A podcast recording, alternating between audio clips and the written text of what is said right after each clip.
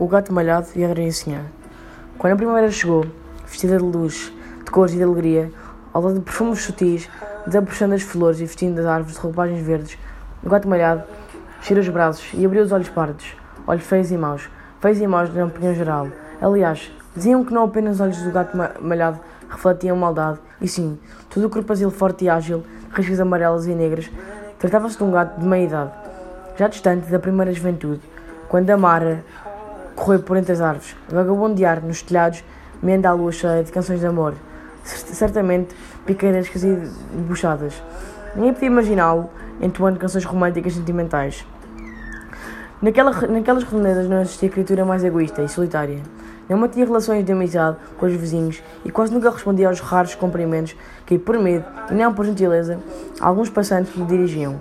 Resmungava de mau humor e voltava a fechar os olhos como se lhe desagradasse todo o espetáculo em redor.